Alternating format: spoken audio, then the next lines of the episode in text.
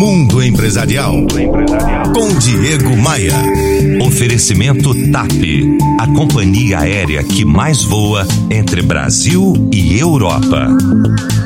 Quando o assunto é lidar com pessoas, aparecem inúmeros fatores que podem fazer desta tarefa uma das mais árduas que existe no ambiente corporativo. Dentre elas, a subjetividade. A maneira que cada pessoa enxerga a vida é diferente. Cada um de nós assimila situações ocorridas no dia a dia também de maneira diferente. Detectar e, e dar destino e dar rumo a sentimentos de raiva, inveja, ciúme e medo é dificílimo. E eles podem, efetivamente, fazer naufragar uma carreira, uma equipe, uma empresa se não forem minimizados e resolvidos a tempo. Fofocas e picuinhas são, geralmente, geradores de motins no ambiente de trabalho. E como o gestor pode resolver esses problemas? Três respostas. Agir da forma mais racional possível, deixando de lado as preferências e a predileção por um ou por outro colaborador. Segunda, escutar, escutar e escutar.